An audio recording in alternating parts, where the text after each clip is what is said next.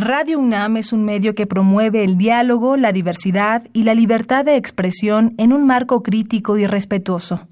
Los comentarios expresados a lo largo de su programación reflejan la opinión de quien los emite, mas no de la radiodifusora.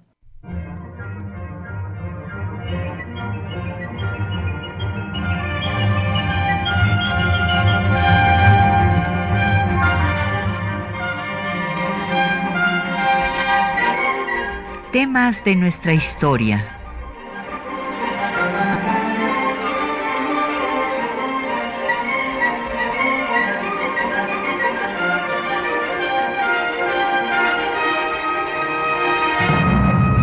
Un espacio que difunde el conocimiento del pasado para comprender nuestro presente. Programa a cargo de la maestra Patricia Galeana.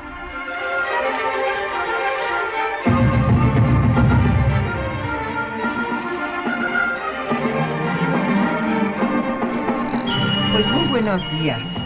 Pues hoy que estamos eh, pues ya a punto de que sean las elecciones el próximo primero de julio, nos pareció muy importante en temas de nuestra historia abordar el aspecto de la historia electoral en nuestro país, o sea, saber cómo han sido las elecciones a lo largo pues de los 200 años de vida nacional y cuáles han sido los cambios más importantes, cuándo se han dado.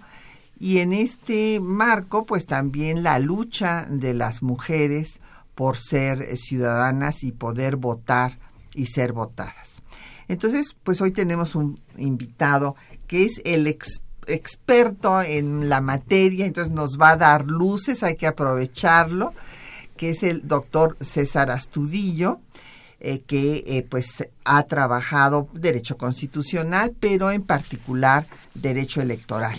Bienvenido César, gracias por estar esta mañana aquí con nosotros. Doctora, para mí es un privilegio estar aquí en tu programa y también con un público tan agudo y tan selecto como el que sueles tener aquí en Radio UNAM. Muchas gracias. Bueno, yo creo que eh, vamos a hablar primero Ah, que no, me nos hace señas, Soco, es que estaba yo moviendo los micrófonos, pero no, que están perfectamente ya calibrados para que se escuche al doctor César Astudillo. Eh, bueno, primero les quiero decir, desde luego, los libros que tenemos esta mañana para ustedes. Eh, siempre les damos eh, pues bibliografía para que puedan ustedes profundizar en los temas que abordamos. Y tenemos dos obras. Una que es la historia de las mujeres en México, donde se da cuenta pues de las mujeres que trascendieron a pesar de que su vida debía estar limitada al ámbito de lo privado y no de lo público. Y bueno, pues entre estas mujeres, desde Josefa Ortiz, en plena guerra de independencia, como ustedes recordarán, que tuvo una actividad importante, y culmina esta historia con Hermila Galindo, que justamente Hermila Galindo, que es una mujer realmente eh, impresionante, hay que leer sus, textos eh, publicados en la revista que ella misma fundó, La Mujer Moderna, pues Hermila presentó un, hace 100 años, un 17 de junio, un memorial para pedirle a la 27 legislatura, pues que como no se había prohibido el derecho de voto a las mujeres en la Constitución de 17, lo cual implicaba tácitamente que las mujeres eran ciudadanas, por lo menos esto es la interpretación que no solo ella le da, sino Felipe Carrillo Puerto y otros gobernadores de los estados, pero que se hiciera explícita en la discusión que se estaba teniendo de la ley electoral, la votación, cómo las mujeres podían votar y ser votadas. Entonces siempre conocemos pues la iniciativa que presentó Hermila en el constituyente para que se le diera a la ciudadanía a las mujeres, pero es muy poco conocido este memorial que presentó hace 100 años. Y hace 100 años, un 13 de junio justamente, se estaba discutiendo si el voto debía ser secreto o o no, o sea, o sea, votó eh, pues mano alzada o, a, a, voz en cuello. Es interesante que se haya dado esa discusión y pues nos pareció importante trocar por eso el tema. Y también tenemos una obra que nos obsequia el Instituto de Investigaciones Jurídicas de la UNAM de Santiago Nieto, Interpretación y Argumentaciones Jurídicas en Materia Electoral donde también hace un recorrido pues histórico sobre los antecedentes y habla de la doctrina jurídica en esta materia. Así es que llámenos, tenemos a su disposición el 55 36 89 89, una alada sin costo 01 800 505 26 88, un correo de voz 56 23 32 81 un correo electrónico, temas de nuestra historia, arroba En Twitter nos puede seguir por arroba temas historia y en Facebook en temas de nuestra historia UNAM. Y el programa queda en línea una semana en el www.radio.unam.mx. Bueno, yo quisiera nada más decir algunos datos importantes de la formación y la trayectoria del doctor César Astudillo. Él se formó originalmente pues en la Universidad Autónoma de Chiapas, de donde es originario. Allá estudió la carrera de Derecho, después hizo una especialidad en Derecho Constitucional y Ciencia Política en el Centro de Estudios Políticos y Constitucionales de España y su maestría y su doctorado los hizo en la Universidad Complutense de Madrid. Es investigador de tiempo completo del Instituto de Investigaciones Jurídicas de la UNAM, miembro del Sistema Nacional de Investigadores, coordina en el Instituto de Investigaciones Jurídicas justo el área de Derecho Electoral y es director de la Revista Mexicana de Derecho Electoral del propio instituto. Es también eh, coordinador de la Academia de Derecho Electoral del Instituto Iberoamericano de Derecho Constitucional, catedrático de la Facultad de Derecho y entre sus obras pues hay que recordar la que coordinó junto nada menos que con quien fuera rector de nuestra máxima casa de estudios, el doctor Jorge Carpizo, sobre constitucionalismo, dos siglos de su nacimiento en América Latina, eh, también eh, con eh, Lorenzo Córdoba, en, coautoría con él, nada menos que el presidente actual del INE, los árbitros de las elecciones estatales, una radiografía de su arquitectura institucional y también la obra Instituciones Electorales Nacionales a Debate entre otros muchos eh, trabajos y artículos especializados, en fin,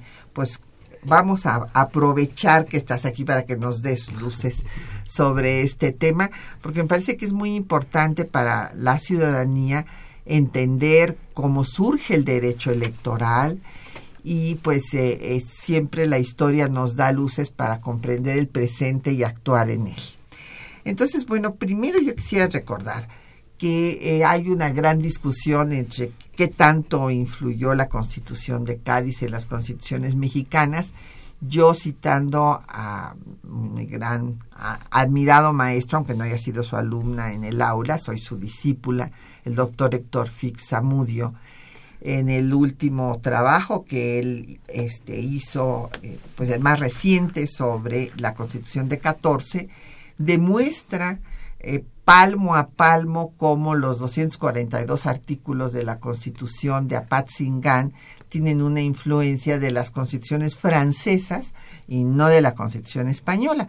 Que hay que recordar que además la Constitución española pues no va no abolió la esclavitud, es más eh, antes de que viniera la, el levantamiento de Riego en 20 tampoco suprimió la Inquisición originalmente, muy liberal, liberal, pero tenía estos grandes atavismos, por decirlo de alguna forma. Y eh, lo que sí tenemos que reconocer que pues la primera elección que se da en nuestro territorio, pues se da para elegir a los diputados que van a ir a las Cortes de Cádiz.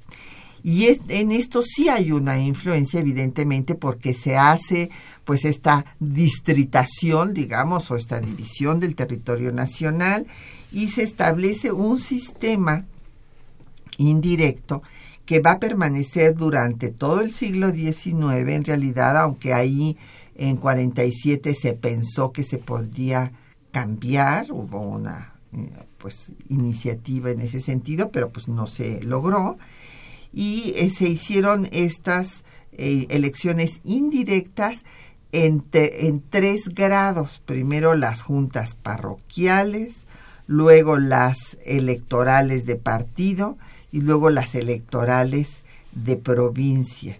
Entonces, esto, pues a, veces eh, a los que no sabemos de estas cosas, nos cuesta mucho trabajo entender. Yo lo tuve que leer varias veces, toda esta división las en circunscripciones y cómo primero, pues en la parroquia se elige a unos electores, después en las juntas de partido, estos electores eligen a su vez a otros y finalmente, pues ya en las provinciales se eligen a los diputados, por eso se llaman diputaciones provinciales, a los diputados que van a Cádiz. Y esto es lo único que sí se va a ir reduciendo y luego ya no va a ser en tercer grado, sino en primer grado.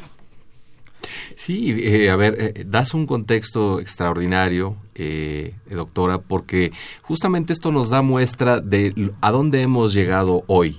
Eh, esta inicial complejidad de la que has hablado, de estas eh, elecciones en, en, tres grados, eh, nos dan ya una idea de lo complejo que era entonces y lo hipercomplejo que es hoy entender el derecho electoral. Y eso también nos da una idea de que hoy hemos llegado a un conjunto de fórmulas que forman parte también de un patrimonio, de un patrimonio histórico que hemos venido adquiriendo, que hemos venido probando, que hemos venido perfeccionando. Hay muchos quiebres en la, en la historia de nuestro país. Por ejemplo, tú has hecho referencia a dos que son fundamentales, cómo hemos pasado de un voto inicialmente parcial, de un voto que en algún momento fue censitario, de un, de un voto que no fue igualitario, a justamente un voto igualitario. Por eso es que hoy en nuestra Constitución, de cara a esa gran evolución, una de las características del sufragio es que es un sufragio universal.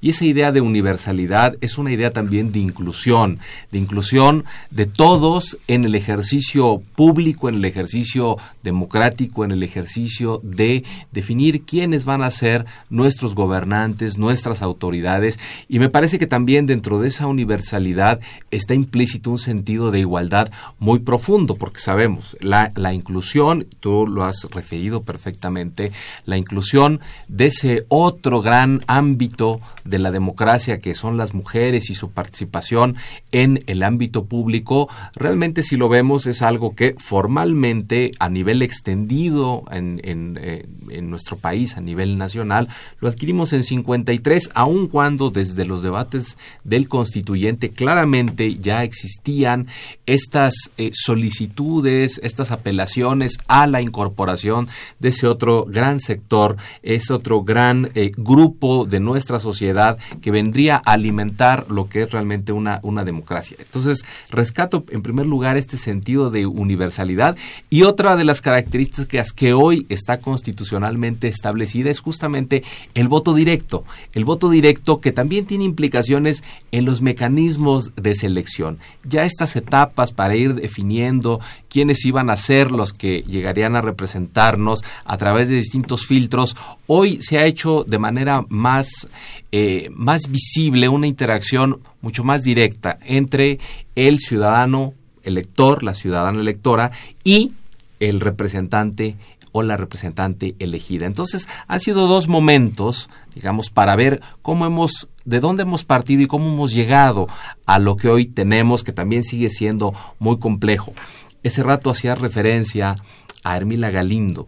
¿Cuál fue también el tema de su lucha muy importante eh, eh, dentro del propio constituyente? El problema es que si nos vemos, le estaba hablando a un grupo notable de hombres en el constituyente de 17, probablemente sin la sensibilidad, con argumentos muy importantes, decir por qué eh, precisamente el rol de la mujer debería de cambiar y de ese ámbito privado debería transitar hacia un ámbito público porque también tenían mucho que hacer, mucho que decir, mucho en que desarrollarse y mucho que representar justamente a ese gran grupo de mujeres que también forma parte de nuestra sociedad. Me parece que es importante, pero también otro dato que quiero rescatar es si vemos cómo ha evolucionado el derecho a las mujeres, vamos a encontrar un movimiento que ha sido de abajo hacia arriba.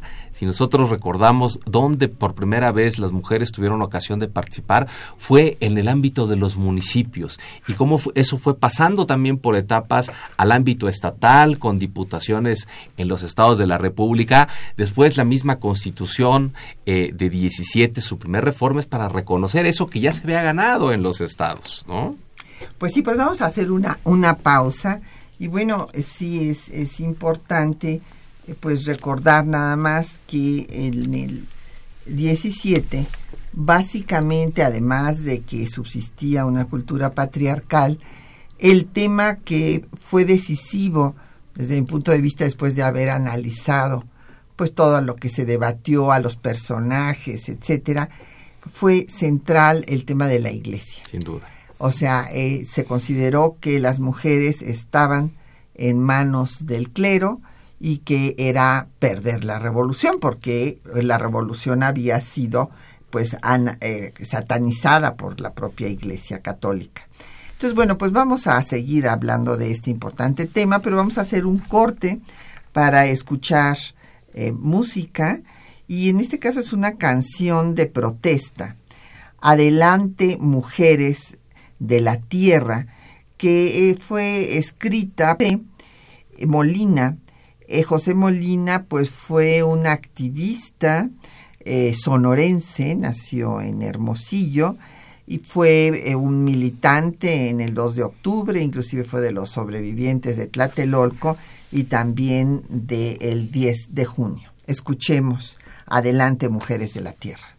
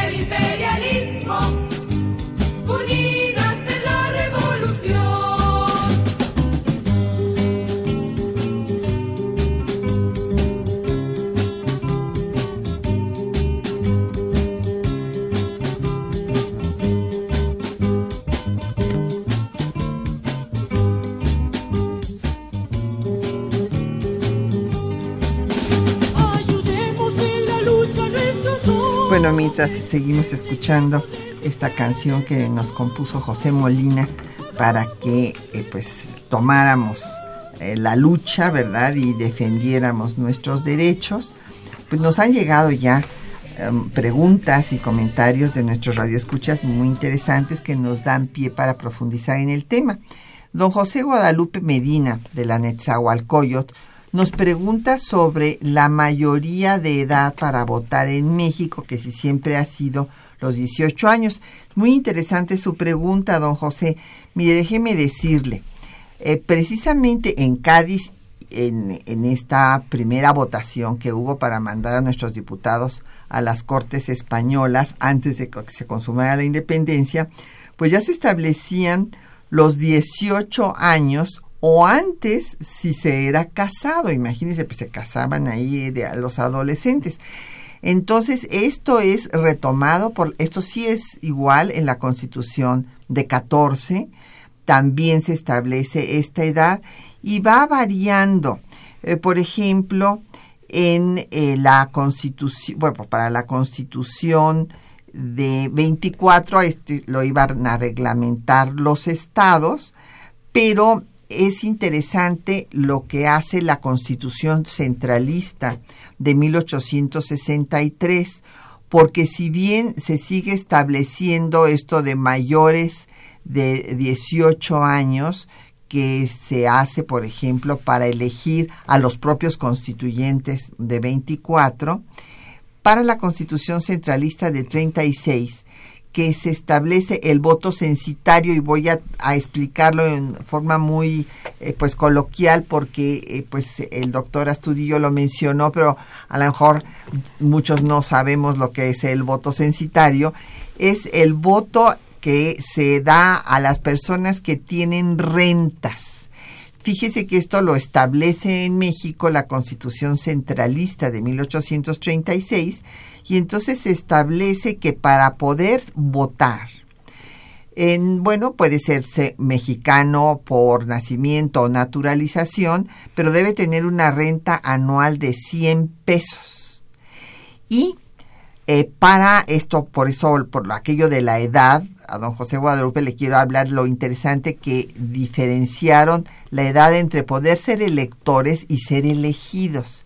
Entonces los diputados tenían que ser ya de 30 años y eh, su renta anual de 1.500 pesos. O sea, pasa de 100 a 1.500 pesos. Los senadores tenían que ser de 35 años y tener también una renta anual de 1.500 pesos este, para en sus ingresos al año. Y el presidente, para ser presidente, se tenía que tener 40 años y un capital de 4 mil pesos anuales. Entonces, este voto censitario, o sea, el voto en el cual pues solamente votarían las élites, que eran las que tenían la posibilidad de tener estos recursos, lo va a mantener la segunda constitución centralista de 43, que como recordarán nuestros radioescuchas, lo único que hizo fue suprimir a este cuarto poder que se llamaba el Supremo Poder Conservador para que ninguno de los otros tres invadiera la función, digamos, del Ejecutivo, del Legislativo o del Judicial, y el, voto censitario se va a quitar cuando se restablece la constitución de 24 en 47 y ahí se eleva la edad de la ciudadanía porque es hasta los 20 años. Y hay ya en la Constitución de 57 es a los 18 años si se es casado y a los 21 si se es soltero. Y desde luego ya no hay este eh, no se tiene que acreditar ninguna renta o sea deja de ser un voto censitario que eso es siempre pues una tendencia de los grupos conservadores. Y ya eh, la esta elección que siempre fue indirecta inclusive así va a ser elegido Madero aunque en la legislatura eh, pues se llega a discutir la idea de hacer voto directo, pues lo, había una mayoría todavía de porfiristas, de conservadores, que dijeron que había que posponerlo y entonces a Madero lo eligen indirectamente y es Madero el que manda la iniciativa para que el voto sea directo.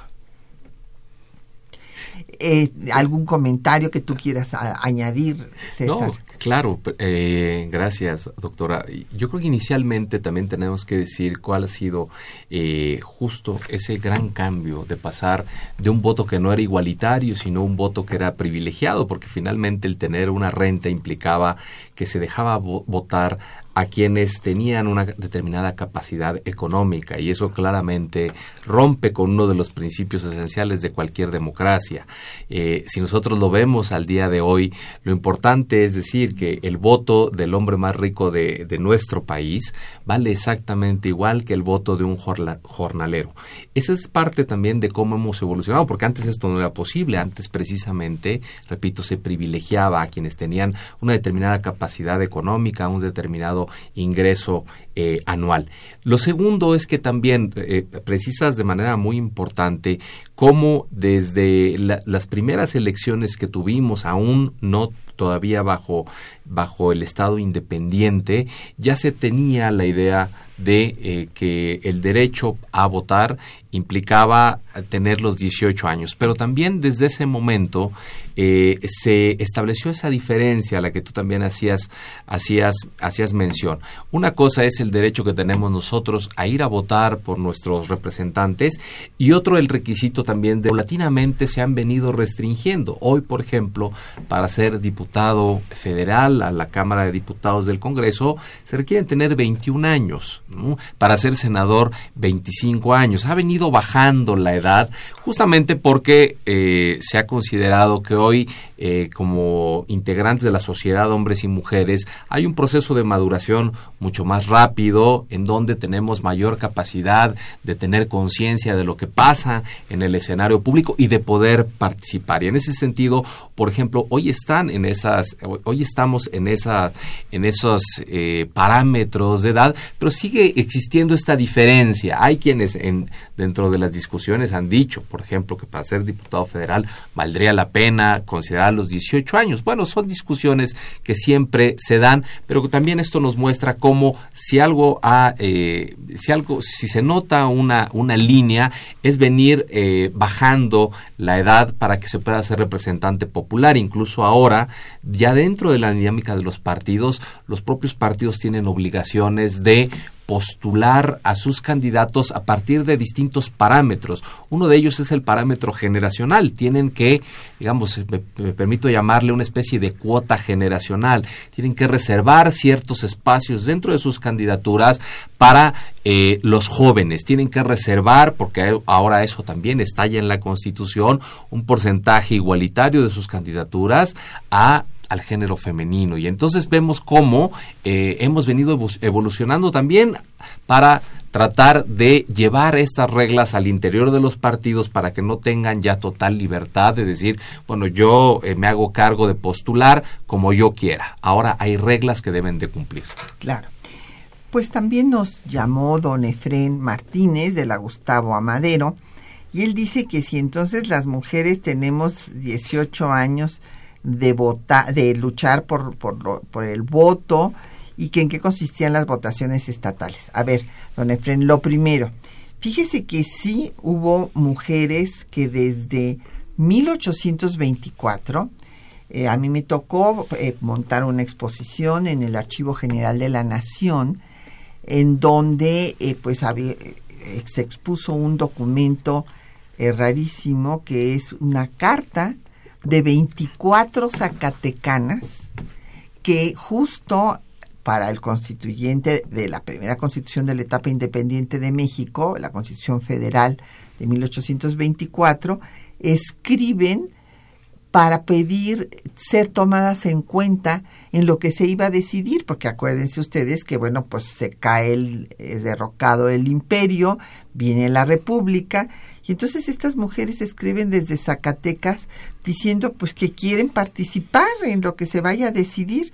Desde luego ni siquiera se les contesta semejante carta. Después en la para el constituyente de 57 hay ya un grupo más numeroso, es un documento firmado por 81 mujeres que también quieren participar. Pero bueno, hay una discusión en la que eh, uno de los constituyentes eh, va a señalar ese escudero que pues en realidad la mujer es como una silla que es un objeto que, que no pues que, que, esa es la realidad, o sea, no es que él, eh, creo que eso es importante porque a veces somos injustas y no leemos todos los textos a profundidad. Y Escudero no es que él pensara o quisiera que las mujeres fueran sillas, pero decía que realmente no tenían ninguna personalidad propia y que entonces pues era muy difícil darles la ciudadanía. Y fueron muy pocos, básicamente Ignacio Ramírez el Nigromante, de quien estamos recordando el bicentenario de su nacimiento este año, y va a haber muchas actividades eh, recordando este personaje brillantísimo, liberal social por excelencia. Él sí dijo que una constitución debía de tomar en cuenta a las mujeres incluso los derechos de los niños, lo, lo dice así el nigromante, y pues es una minoría tan eh, pequeña que no logra tener efecto en la Constitución de 57. Y después en 17, pues tampoco se logra dar la ciudadanía y nuestro país es de los últimos seis de América Latina en darle la ciudadanía plena a sus mujeres hasta 1953. Déjenme decirles que Ecuador les dio la ciudadanía plena a sus mujeres en 1929. O sea que fuimos de los últimos, fuimos a la retaguardia en esta materia. Y en cuanto a las votaciones estatales, pues son para eh, los gobiernos de los estados. Así es. Pues vamos a hacer una pausa. Vamos a escuchar ahora el texto de este memorial que presenta Hermila Galindo a la 27 legislatura, o sea, no es ya el constituyente, ya fue promulgada la constitución, ya tenemos otra legislatura y esta eh, legislatura va pues a desechar este memorial no obstante que los argumentos, quisiera yo que observaran ustedes bien, son de una gran fuerza. Ella dice en pocas palabras que en una democracia el poder dimana del pueblo y que la mujer es pueblo.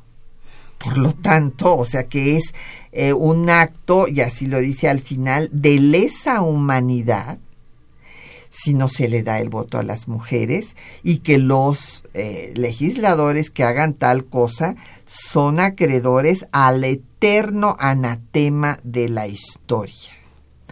Porque la mujer ha demostrado su competencia para todo y ellos como revolucionarios están obligados a hacer justicia.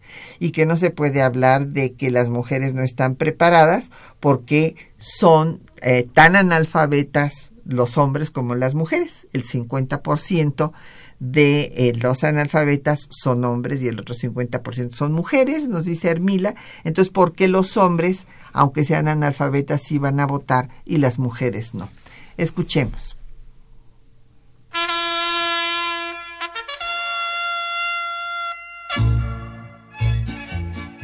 Con motivo de la discusión de la ley electoral federal en la Cámara de Diputados, Hermila Galindo presentó el 17 de junio de 1918 su argumentación para que se reglamentase el voto femenino. Escuchemos. Ciudadanos diputados, en los actuales momentos en que se discute la ley electoral que reglamentará el uso del voto en nuestras luchas democráticas, que se verificarán periódicamente con motivo de la elección de funcionarios públicos en el país, creemos de importancia trascendental llamar la atención en esta Cámara acerca de un punto capital. No se ha tratado en una nueva ley por descuido, quizás por ignorancia o por algunas otras razones que será difícil conjeturar, señalar con precisión y ni siquiera someramente cómo debe actuar la mujer en la lucha del sufragio. No pretendemos, ni siquiera indirectamente, dar margen a la discusión de si la mujer tiene derecho o no al ejercicio del voto. La Constitución de 1917 es bastante explícita y categórica y considera a la mujer en su calidad de ciudadana, lo que implica la posesión de un derecho cuyo uso no es exclusivo de nadie según el moderno régimen institucional democrático que hoy priva entre nosotros. Ante la faz de la nación que juzga vuestros actos y del mundo civilizado que sigue paso a paso vuestra actuación en el Parlamento Nacional, debéis probar con hechos concretos y elocuentes que sois revolucionarios de buena cepa, partidarios ardientes de la reforma social. Y para esto, el mejor medio es realizar actos de justicia al amparo de un profundo conocimiento de las imperiosas exigencias del medio y de la civilización. Léanse y medítense los artículos 34 y 39 de la nueva Constitución y, sobre todo, dedúzcanse las consideraciones a que da lugar el siguiente postulado. Todo poder público dimana del pueblo y se instituye para beneficio de éste, para llegar a la conclusión definitiva de que la mujer es parte integrante del pueblo y, por lo tanto, de ella depende también, en parte, aquello que se instituye para su beneficio. No hay argumentos de orden constitucional, político, intelectual y moral que traer al debate parlamentario y cuya fuerza de persuasión os indujera a eliminar a la mujer en la presente ley. Muy por el contrario, abundan ideas y argumentaciones de toda índole que llevan al franco y sincero convencimiento de que debéis, sin cortapisas ni vacilaciones, dar cabida en la ley reglamentaria que se discute a la mujer como elemento activo, sin cuyo concurso todo acto democrático no lleva el sello de constitucionalidad que le da fuerza legal incontrastable. ¿En qué razones se funda el olvido que señalamos? Pudiera señalarse en primer término la ignorancia de la mujer, pero desde luego podemos justificar con la estadística en la mano que del 80% de analfabetos que existen en el país, el 50% corresponde a los hombres, de lo que le da a la mujer una superioridad en asunto tan delicado y que no debe pasar por alto el legislador honrado y concienzudo. Pudiera decirse que la mujer es inútil en tesis general, pero los hechos que convencen más que las palabras prueban lo contrario. La mujer ha invadido ya todas las oficinas públicas desempeñando toda suerte de trabajos con eficacia e inteligencia. Se han lanzado al ejercicio de las profesiones científicas rivalizando ventajosamente con el hombre, y ya en el comercio, en el magisterio, en los trabajos manuales y aún en todos los aspectos de la vida cultural, ha demostrado poseer facultades extraordinarias y competencia excepcional. Por tanto, si no hacéis justicia a la mujer consignando de manera clara cuál debe ser su participación en los comicios en la hora solemne del sufragio, habéis cometido una falta de lesa civilización que os hará acreedores al eterno anatema de la historia.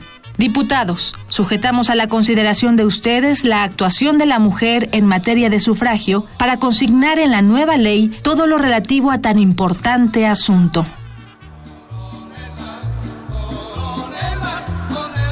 Bueno, pues nos han seguido llegando, bueno, muchas eh, preguntas, comentarios, pero ahí tienen ustedes este documento muy poco conocido de Hermila Galindo, que ella publicó, no solamente entregó a los eh, legisladores, sino la publicó en su revista La Mujer Moderna. Sí, eh, fíjate, doctora, que escuchándola me queda más también, reafirma la, la convicción de que lo que sucedió en 1953 con el pleno reconocimiento del voto a las mujeres para prácticamente participar eh, eh, hacia todos los cargos de elección popular para poder votar y ser votadas, no es un punto de partida, sino es un punto de llegada histórico, porque como lo referías, eh, eh, digamos, la lucha por los derechos políticos, me gusta mucho eh, referirlo así, es una lucha por el derecho y por los derechos. Y aquí vemos claramente cómo desde, digamos, el siglo XIX estaban esos impulsos de mujeres que querían participar, sintiéndose parte justamente de una sociedad en donde los asuntos públicos debían discutirse por todos los integrantes de la sociedad. Y entonces vemos cómo eh, hoy no podemos decir que 53 sea un hecho aislado, sea una concesión graciosa. Es producto de una lucha de muchas mujeres que en su momento quisieron participar, lucharon por el reconocimiento de sus derechos, muchas veces eh, fueron con, conquistas parciales, pero que unidas nos llegamos al 53. Recordamos justamente después de esta, de esta solicitud eh, de, de, Hermila Galindo, como el, primer estado que, que, hace, digamos, un reconocimiento de estos derechos es Yucatán, con otra gran, gran mujer también impulsora, con Elvia Carrillo. Y en ese sentido vemos cómo, si, si, vemos lo que fue sucediendo después de, de en 1923, 1924 San Luis Potosí, después mi estado, Chiapas, claro. Y ahí es muy bonito en, tu estado porque es una decisión del Congreso y el dictamen es eh, un reconocimiento a la importancia de las mujeres.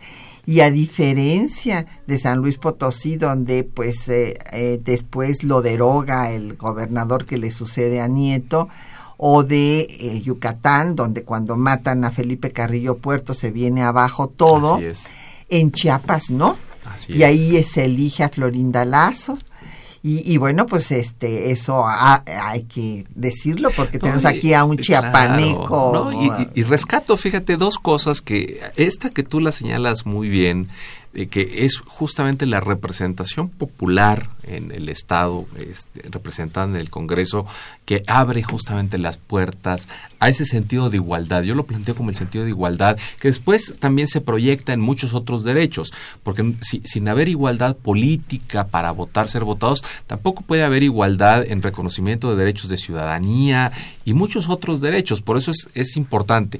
Y rescato otra decisión también que fue interesante desde el punto de vista democrático, que justamente Chiapas aprobó un mecanismo de consulta directa al pueblo para ver si queríamos pertenecer al Estado mexicano. Ah, sí, eso también. Son dos, decisiones democráticas muy, interesantes. Sí, sí, sí, y fue por votación. Así es. ¿Verdad? Bueno, ahí fue abrazo alzado, ¿no? Así es. No, no fue voto secreto. No fue voto secreto, abrazo alzado que decidieron pertenecer a, la República Mexicana. Así es. Entonces, básicamente es muy interesante eh, este ejercicio al que nos invitas, justamente de ver esa, esa retrospectiva de cómo desde muchos extremos de nuestra nación, porque también somos un mosaico totalmente distinto, pero vemos cómo hay impulsos, hay impulsos en Zacatecas, hay impulsos aquí desde el centro del país, hay impulsos desde el sur, hay muchos impulsos que fueron dando pasos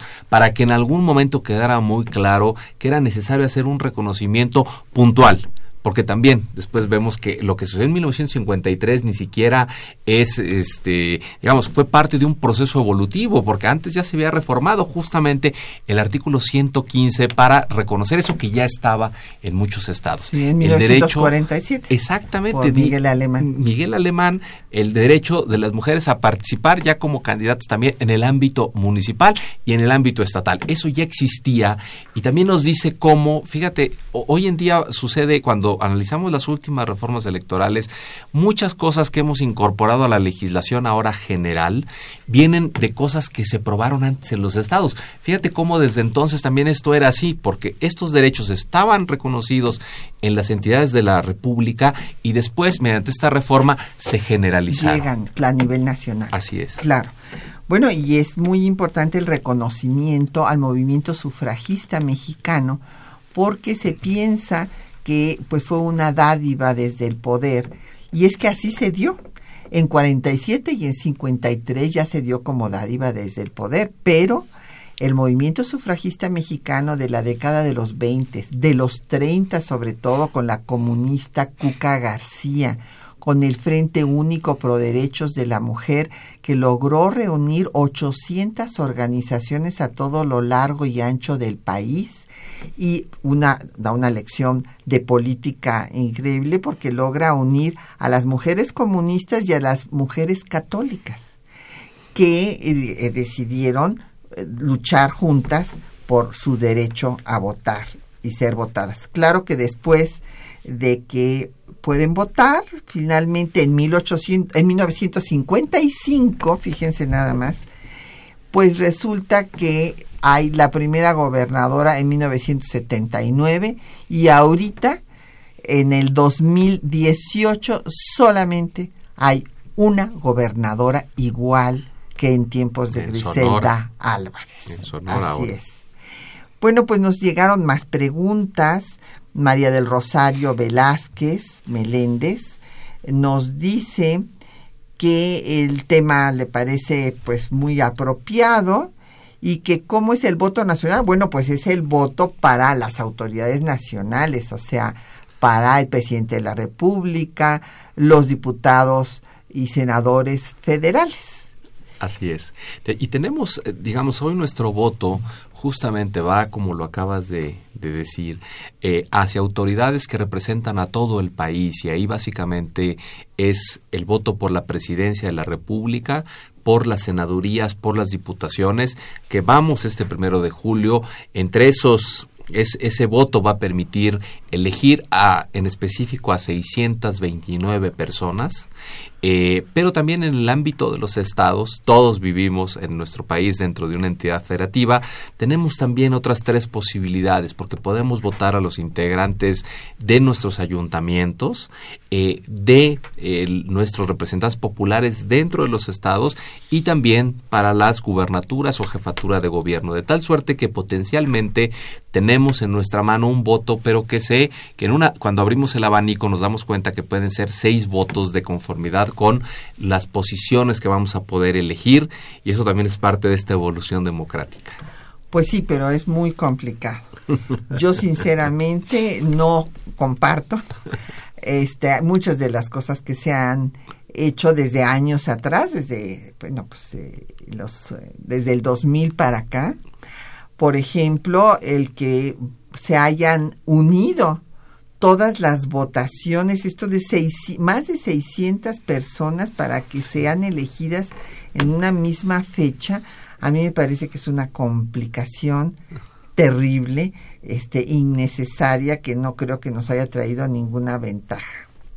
se decía que así se iba a gastar menos y no sé qué, no sé cuánto. Yo, la verdad, no lo veo en fin, creo que antes estaba mejor la cosa. Cuando antes estaba distribuido. distribuido íbamos en tiempos. En, unas fechas íbamos a votar en el ámbito de los estados y en otras fechas eh, teníamos para las elecciones federales. Hoy lo que vamos a ver el primero de julio, si me permites, eh, doctora, es justamente que en muchos, en toda la República vamos a tener en nuestras manos al menos tres boletas, las de las elecciones federales, presidencia, diputaciones, senadurías, pero de conformidad con el estado en el que nos encontraremos podremos, podremos tener una cuarta, una quinta y hasta una sexta, para incluso, pongo por ejemplo esto, para quienes estamos en dos estados, en justo en la Ciudad de México, eh, y en el mío en Chiapas. Ahí nos van a dar seis boletas, las tres federales y las tres locales, porque también vamos a elegir en el caso de la Ciudad de México jefatura de gobierno,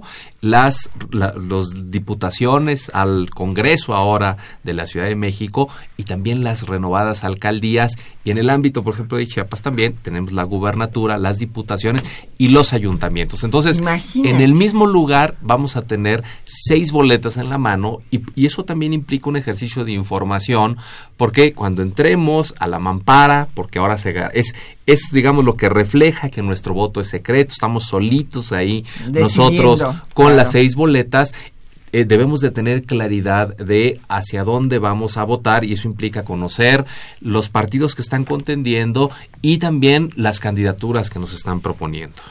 No, terrible. Yo creo que se deberían de dar clases.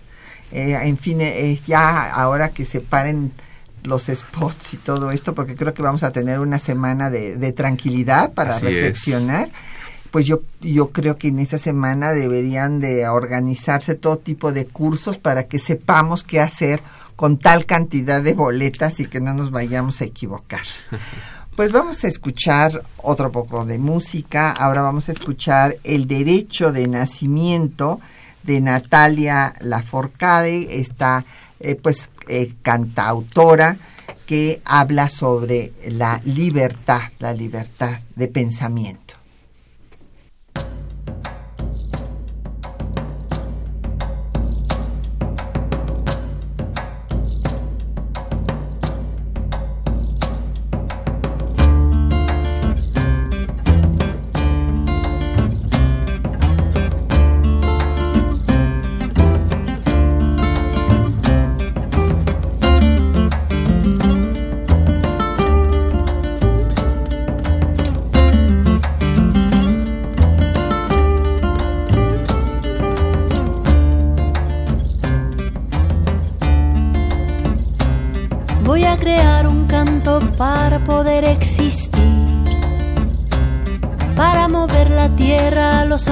Sobrevivir,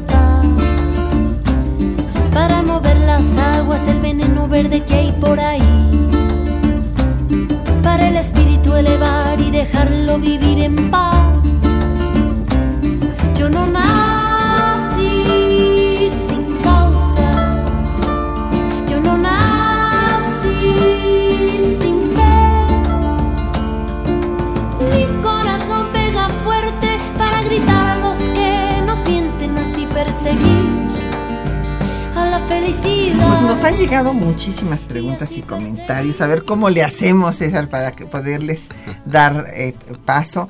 A ver, rapidísimo. Doña Elizabeth Solórzano Bisuet, de Catepec, nos dice que, eh, pues, que de dónde eh, se puede conseguir este texto tan importante.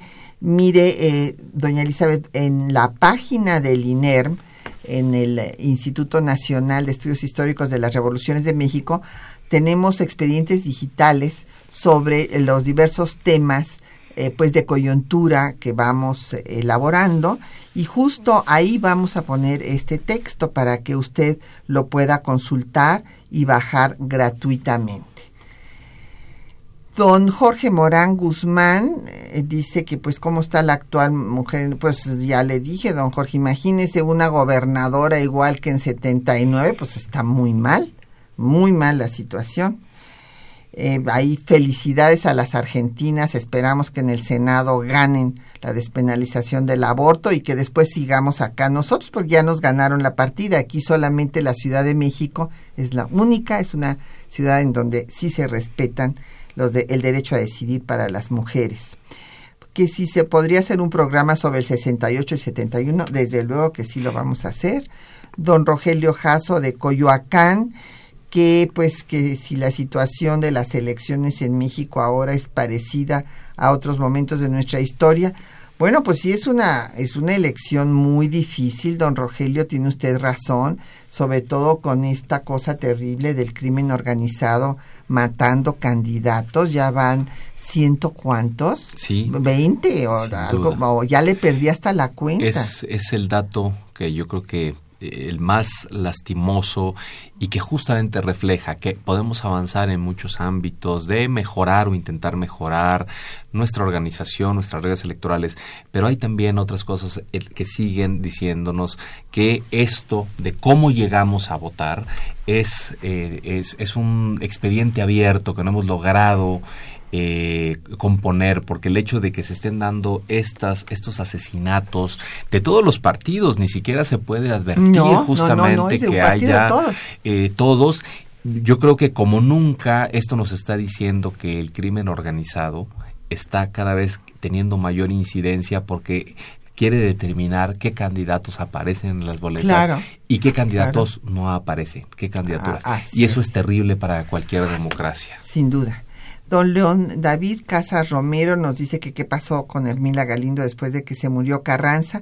Bueno, ella, ella se casó, don León, ella, bueno, primero lanzó, antes de que muriera Carranza, lanzó su candidatura para ser diputada porque dijo que como no estaba prohibido, ella se lanzaba, no ganó, pero después sobrevivió hasta que en 1953 Adolfo Ruiz Cortines y el Congreso de la Unión le da el título de diputada honoraria, porque pues no se le había hecho diputada pues antes y, des- y al poco tiempo muere. Pero va a ver a Carranza, bueno, ya no hay tiempo para que les cuente todo, pero es muy interesante porque ella misma escribe que va a ver a Carranza a su tumba y le dice que había cometido un error en apoyar a Bonillas, que debería haber apoyado a González y que no estaría ahí. Eso es lo que escribe en sus notas autobiográficas. Yo creo que tampoco con González la habrían logrado, no, le podía ganar Álvaro Obregón, pero bueno. Eh, Amelia Mena Aguilar de Atizapán de Zaragoza, que qué libro podemos recomendar para que se lea sobre Porfirio Díaz, pues les recomiendo El Porfirismo, Historia de un régimen de José C. Valadez, que es muy equilibrado y también hay una breve historia del porfirismo, que lamentablemente yo creo que, bueno, la de eh, del porfirismo, Historia de un régimen, la reeditó la UNAM, la de breve historia del porfirismo solamente se puede consultar en bibliotecas. Eh, Jorge eh, Marrón, eh, perdón, Jorge Morán Guzmán, ¿por qué en este momento tenemos tanta desconfianza del INE y del Tribunal Electoral?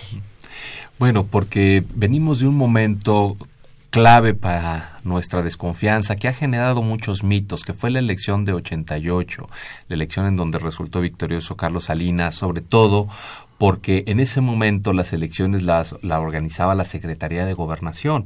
Y recordemos ese momento del cual no hemos podido pasar página en la historia de nuestro país, que es la caída del sistema, cuando se empiezan a empiezan a fluir los resultados electorales, como inicialmente empieza, digamos a la cabeza eh, el Frente Democrático Nacional con Cuauhtémoc Cárdenas, en algún momento este, se cae el sistema, se argumenta, bueno, o sea, hay, una explicación tecnológica de que el sistema no puede fluir la información y cuando logran reactivarlo, este, horas después, resulta que la votación ya había cambiado y que iba favoreciendo a Salinas de Gortari.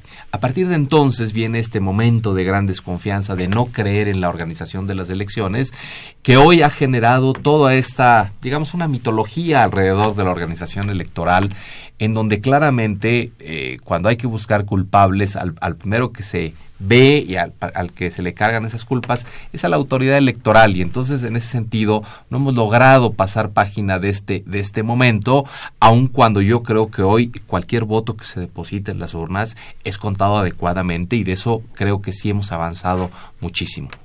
Eh, don Agustín Alcaraz de la Benito Juárez habla de que pues la población es- está tan pobre que la gente vende su voto, que cómo se podría atender este problema. Bueno, yo aquí quería hacer un comentario de un segundo. Don Agustín, eh, pues fíjese que este tema es justo el que se discutió hace 100 años, cuando eh, pues el, eh, el eh, legislador, no era constituyente, el diputado que Medrano, Cepeda Medrano, di- eh, que dijo que no debía haber voto secreto precisamente porque se iba a vender el voto y que la gente analfabeta y demás iba a, vender su voto y que por eso era mejor que no fuera secreto. Claro, él perdió, pero él decía que esto sucedía en Estados Unidos, que en Estados Unidos la gente vendía su voto.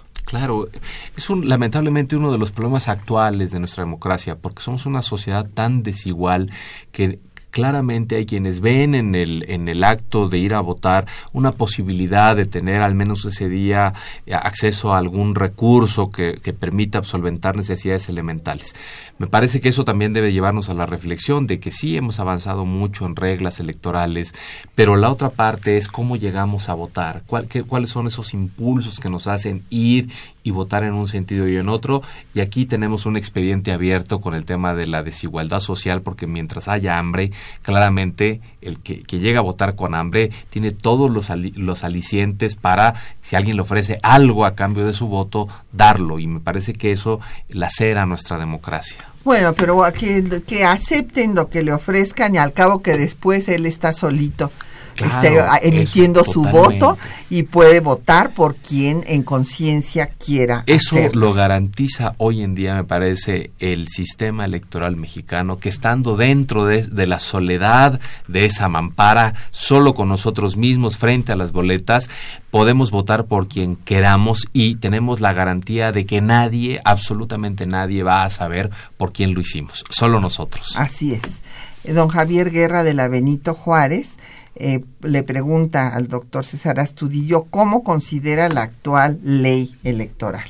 Muy compleja, también muy compleja. Comparto con, contigo, Patti, lo que has dicho en el sentido de que tenemos hoy una ley muy abigarrada, difícil de entender, en un mixto que todavía no, no sabemos bien cómo interpretar, en donde el INE tiene facultades ahora en todo el país y que en los estados también existen las autoridades electorales, pero no queda clara, no hay claridad y menos para el ciudadano a ver justamente cómo debemos de ir a votar. Es altamente confusa. Sí. Y don Carlos Morales, la Benito Juárez, pues habla, es muy largo, ya se nos acabó el tiempo, el comentario, don Carlos, pero en esencia su preocupación es que le parece que tenemos una democracia muy imperfecta. Bueno, yo creo que es muy difícil encontrar una democracia perfecta, pero como decía Winston Churchill, es el mejor sistema que se ha podido encontrar para eh, que haya un gobierno en el cual pues se tome en cuenta la voz de la ciudadanía.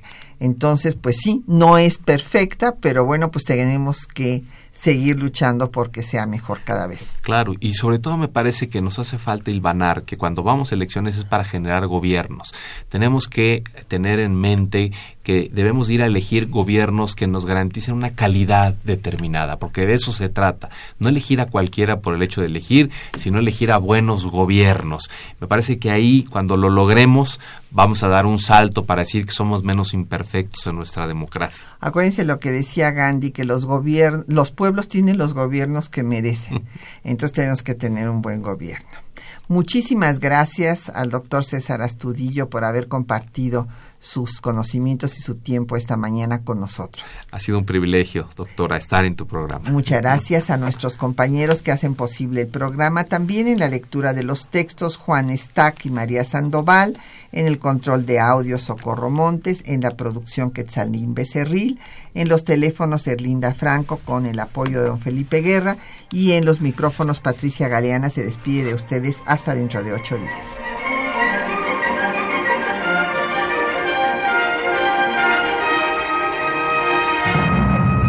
Un espacio que difunde el conocimiento del pasado para comprender nuestro presente. Programa a cargo de la maestra Patricia Galeana.